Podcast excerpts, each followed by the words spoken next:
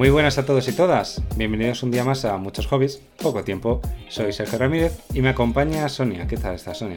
Muy bien, muchas gracias, Sergio. ¿Qué tal tú? Bien, todo bien. ¿Hoy vienes a raguear o vienes contenta? Vengo contenta. Ah, bueno, bien, bien, bien.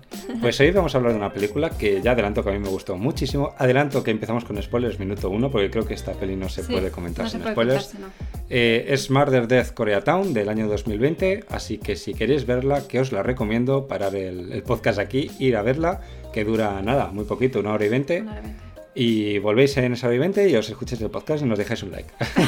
Vamos comenzando, ¿no? Sí. ¿Qué nos puedes decir de esta película, Sonia? Bueno, lo primero de todo, que no parece una película, que es- para mí es una de las cosas que más me han gustado. O sea, no, no tuve en ningún momento la sensación de estar viendo la típica sensación de estar en una puta que te- me están contando la historia de una manera súper hegemónica y, y que lo he visto mil veces. Es algo totalmente diferente y que perfectamente me creo lo que me estás vendiendo. Sí, eh, yo creo que lo importante de esta película es un poco la entrehistoria que tiene, ¿no? Bebe mucho de la bruja de Blair, del metraje encontrado.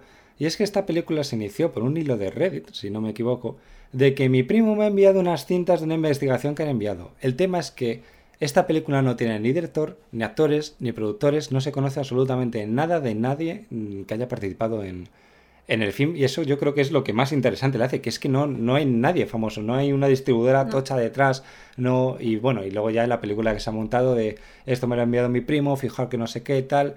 Y que no sientes en ningún momento realmente que sean actuaciones. Que es, es a lo que voy, que no sientes que estés viendo una película. Que si me pones este, esta, esta, esta película como un documental. Como de- partes de un documental te como lo un comes. documental, yo me lo creo, exacto. O sea, no, no, no tengo la sensación de estar ante, ante algo eh, guionizado y ante algo actuado. y ante No tengo esa sensación. Y el tema, nada. claro, hablamos siempre en- teniendo en cuenta que esto es una película, creemos que que es así, ¿no? Y, y ¿no te parece que está actuado? Porque es que está demasiado bien actuada. Hay un- unos momentos en los que aparece una divina, unos vagabundos, y es que he estado en Estados Unidos y es que me los creo, o sea, es que son así. Y, y- y no, me, no hay ni un solo personaje que te rechine, ni una situación que digas, no, o sea, está, no sé, me parece una película muy bien en todos los aspectos. Sí, en, en el sentido de lo que es el metraje, en el sentido de lo que es la. el- La ejecución, sí, todas Sí, las la- capacidades la técnicas. El montaje, que no me sale la palabra, el montaje, todo. Es que no tienes de verdad. eh, a mí es una película que me ha flipado y teniendo en cuenta que en un- ningún momento de los 80 minutos tuve la sensación de estar viendo una película. Y vamos a un poco a contar. Sí, vamos a la sinopsis. Sí, eh, básicamente tenemos a nuestro cámara, ¿vale? Nuestro, nuestro narrador, que es un poco nuestro narrador, pero en ningún momento conocemos su nombre. Eh, que mm, es, bueno, ni siquiera es testigo, realmente vive eh, en un edificio cercano Sí, vive en el bloque de enfrente en el que Claro. murió Tae Kyung Sung, que es un asesinato real de Los Ángeles en el que su mujer le mató apuñalándolo, si Sí, no me equivoco. eh, una, una pareja coreana, la mujer le. la sí, mujer por le Mi Sun Jo, apuñaló. que era su mujer. La- la En mujer- Koreatown viven, eh, cabe destacar. Que se llama así, Murder Death Entonces, claro, ahí bebe un poco de, de este, mm, de lo que comentaba antes del found footage de la bruja de Blair, de que se basa en un suceso real y a partir de ahí se desarrolla la película como que esta persona está investigando Claro. qué ha podido pasar. Y el rollo del metraje encontrado y todo esto, ¿vale? Entonces tenemos eso, que él se supone que vive en un edificio aledaño a donde ha ocurrido toda esta situación y eh, nos cuentan que es una persona que se encuentra en situación de desempleo. Que está aburrida, básicamente. Sí, y que está un poco perdido en la vida, que se acaba de quedar en paro y tal cual, y tiene ahí a su novia que sí que trabaja y tal, está un poco como perdido en la vida, entonces se obsesiona con el tema del, del asesinato. ¿Por qué se obsesiona? Porque se supone que ha visto unas manchas por la calle, en una en un, ¿cómo se llama? En un callejón, eh, al lado de su casa y tal cual, que no se corresponden con la versión Sí, oficial. unas manchas de sangre eran. Sí, con unas manchas de sangre en un. eh, es que no me acuerdo. En un callejón, ¿eh? Es que Sí. él vive como en un bloque de enfrente, pero luego tienen un callejón entre medias. Es una Sí, situación un poco rara. Sí, es que el, es las- el urbanismo este de Los Ángeles chungo y de las ciudades americanas. Pero el caso es que en, en- en la sangre esa que él mm, ve pertenece, se supone, al asesinato este, pero no encaja con la versión oficial de la policía de dónde han encontrado a la mujer que estaba huyendo después de matar al marido y tal y cual. Entonces él se obsesiona con que hay gato encerrado y una teoría conspiranoica de que, de que realmente la policía no está yendo en el buen, en el buen camino y que ha pasado, que hay más en el crimen de lo que, de lo que ellos creen que hay. Y, y bueno, pues empieza a tener una serie de, de encuentros por la calle, que es lo que decimos que no parecen en ningún momento actuados, no parecen guionizados y no parecen, o sea, no me estoy, me creo perfectamente que son personas que te estás encontrando por la calle, es que me lo creo, de verdad. Eh, lo primero, eh, bueno, pues intenta hablar con la gente que vive en el edificio de enfrente, ¿no? En el edificio donde vivía la pareja que ha protagonizado este triste suceso. se encuentra pues con eso, con que la gente no quiere hablar del tema, tal cual. Obviamente, que, yo creo que es algo que nos pasaría a todos. Con que alguien que este que le quiera hablar, de repente, pues nos cuenta eso, que es un chaval que acaba de llegar a Los Ángeles, su primer asesinato, no sé qué, hacen ahí como un chascarrillo en el que le dicen, ah, jaja, acabas de llegar y es tu primer asesinato en Los Ángeles. Y yo pensé, hostia puta, no voy nunca.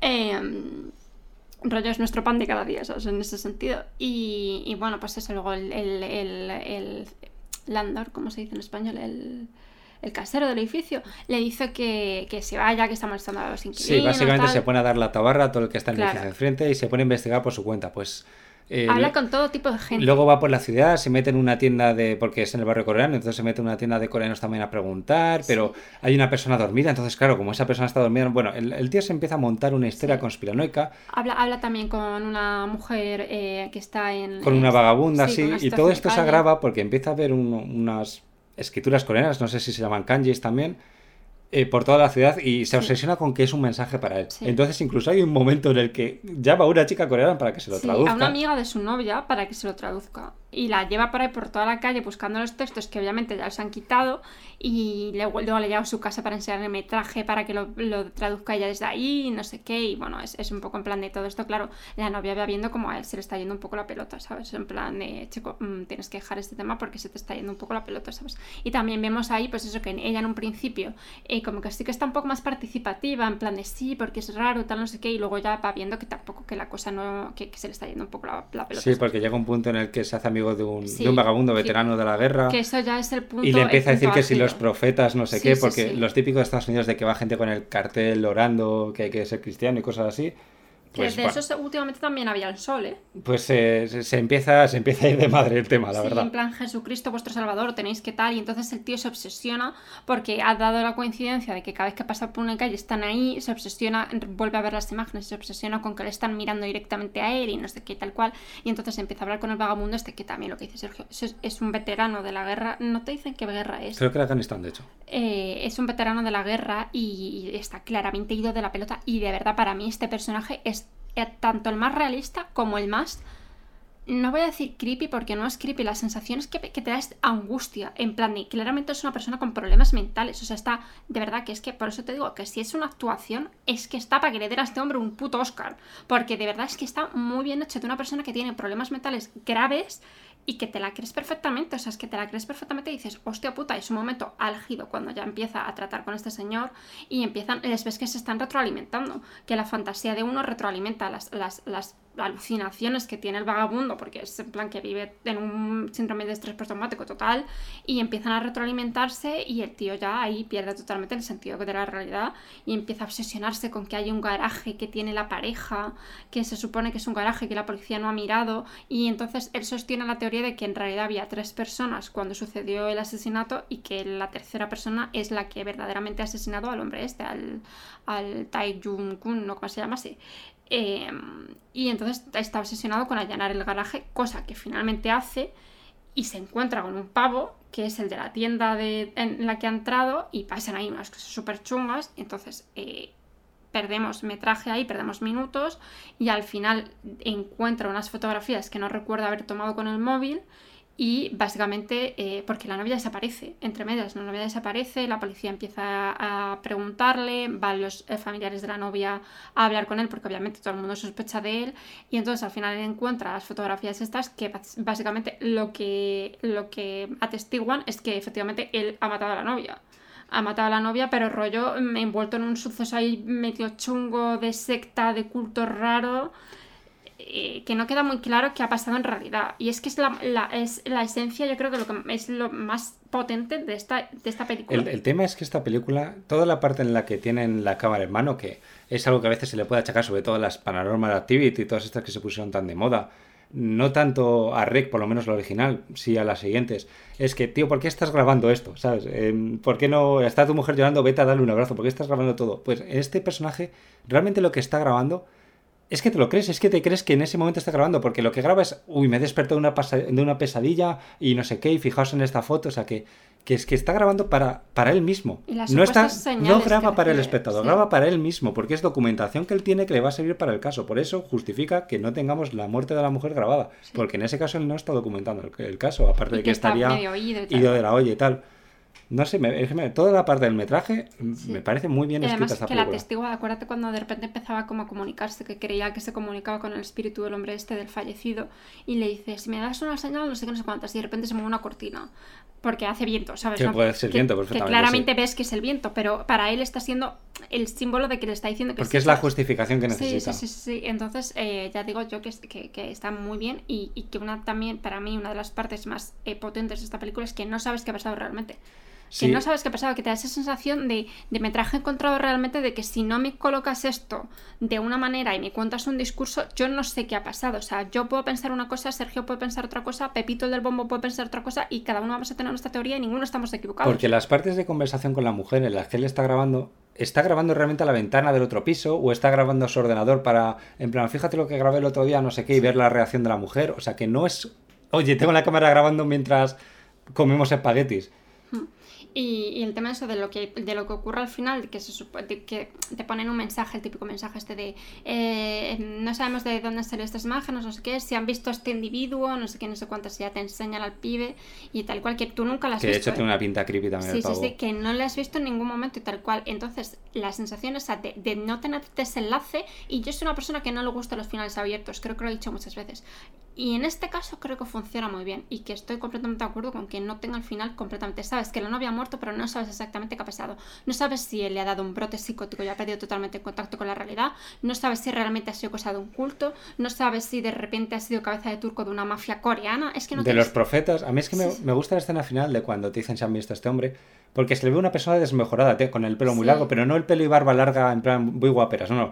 Desaliñado total, como si fuera un vagabundo. que no le vale. Como si fuera un vagabundo, sí de alguien que ha perdido totalmente el sentido de la realidad por eso. Y al final, esa última imagen hace que tú tengas tu propia teoría, que yo tenga mi propia teoría, que si mañana se ve esta película, Marta tenga otra teoría. Y todas probablemente eh, son válidas. Son, son válidas porque no no, no, no tienes algo que te diga no estás equivocado. Y está bien, o sea, en este sentido, para mí el final abierto sí que funciona porque de verdad tienes esa posibilidad y esa opción. No sé, a mí esa película de verdad me flipó, me flipó. Y encima el ritmo que tiene, todo, todo el, es que no te aburres en ningún momento, no te, no te deja decir, Buah, esto no me interesa. O en el momento también que, que visita una medium así y tal, que igual dices, es que, ostra, es que me ha vendido Romero esa señora al salir del metro de sol. O sea, es que eh, Para mí esta película es un 11 de 10. O sea, esta película parece lo mejor que he visto este año de lejos. A mí me gustó también muchísimo y tengo que decir, yo un 11 de 10 igual no, pero un 10 de 10, sí, un 5 de 5 sí que le doy porque creo que está muy muy bien y la sensación que consigue totalmente es que te quedas, termina la película y te quedas en el sofá o donde la estés viendo en plan de, hostia puta, ¿sabes? En plan, wow. Y te, necesitas un momento para decir qué cojones acabo de ver, y pero no porque no se entienda, sino en plan de, hostia. Y el tema es que no me recuerda un poco a la bruja en el sentido de que no se ve nada, pero estás mm, en plan perturbado constantemente y no estás viendo nada, no hay una gota de sangre, no. hay una sola escena violenta. La única sangre que aparece es la sangre que le obsesiona al suelo. Pero una mancha que puede ser pintura. Una mancha, de sangre que... No hay, hay cero violencia en esta película. Y hay cero jumpscares, cero sustos, pero es perturbadora. Es perturbadora. Y de hecho va el hombre caminando por la noche y estás pensando, si es que le van a violar a este hombre en cualquier momento, es que le va a pasar algo y no... y no te perturba tampoco. Pero estás con miedo, con miedo de que le pase algo al protagonista, con miedo de qué está pasando la situación. También porque lo que decimos, el tema de los actores, si realmente son actores, que, ya hemos dicho que no se sabe y tal cual, eh, es que lo hacen muy bien, tío. Y, llevan ellos solos el peso de eso, de mantenerte totalmente con los ojos en la pantalla y que estés todo el rato en alerta y con una sensación de, ansiedad, de incomodidad, pero no ansiedad en plan chungo. A ver, no nos va a dar un ataque viendo esta película, sino en plan de atención y de, de joder, ¿sabes? De, y, son la, la la propia población de, Los Ángeles, o como lo quieras llamar, la, la, fauna, sí. Sí, la fauna, es que no hay otra manera de describirlo. Los que llevan el peso de, esta película, de hacer esta película maravillosa, que es que lo es. Y, y, ya está. Y además también yo creo que es una cosa que, que te genera mucha empatía porque es algo que nos podría pasar a todos eventualmente. O sea, yo mañana hay un asesinato de enfrente de mi edificio, tío, y os digo que con lo puto friki que soy del tema de los asesinatos y todas esas mierdas, a lo mejor no me obsesiono en plan de tal, pero sí que estaría en plan de, uy, pues quiero saber. O sea, que empatizas también mucho con que el tío quiera saber más y a lo mejor no con que de repente se empieza a obsesionar con que la policía no lo está haciendo bien y tal cual, pero sí que empatizas con que quiera saber más en un principio y, vas siguiendo todos sus putos procesos, no sé. Para mí esta película es maravillosa y es un descubrimiento que necesitamos compartir con vosotros del año pasado, que el, el año pandemia dio muchas cosas buenas y esta es una de ellas. Y de verdad, si tenéis la oportunidad de verla, tenéis que verla. Es mandatorio. Aunque imposición. esperemos que si has llegado a esta parte del podcast es que ya la has visto. Sí, porque si no... si no, lo sentimos mucho. Jejeje, saludos. Bueno, y cuando la veas tú, a lo mejor dices, "Mm, vaya puta mierda, no me gusta nada. Yo quiero que me desvelen si ha sido él, si no ha sido él, si forma parte de un culto, tal. Que bueno, que luego para gusto de los colores, pero de verdad, para mí esta película es maravillosa. Y nada, nos vamos muy contentos hoy, ¿eh? Nos vamos muy Nos contentos. vamos muy contentos. Nos vamos muy contentos a casa. Y nos vamos despidiendo hasta la semana que viene. Pues sí. pero muy contentos. Pero muy contentos. Y eso es bien. Eso es bien porque hemos tenido eh, semanas de ir encadenando cacas. Y Exacto. está bien encadenar sonrisas. Aunque todavía me acuerdo cuando te negaste a ver ¿Cuál? la de Rontan 4 y luego te encantó. Sí, luego me flipó. De hecho, luego la estrenaron en los cines y me planteé verla. De nuevo, muy ojo, ¿eh? Sí, sí, sí. Porque mis amigas íbamos al cine y no teníamos y dije, bueno, para mí no me importaba verla, la verdad. Buena cerrada de boca esa, ¿eh? Buena cerrada de boca. Cuando tienes razón, yo te lo reconozco, ¿ves? Así me gusta, así me gusta.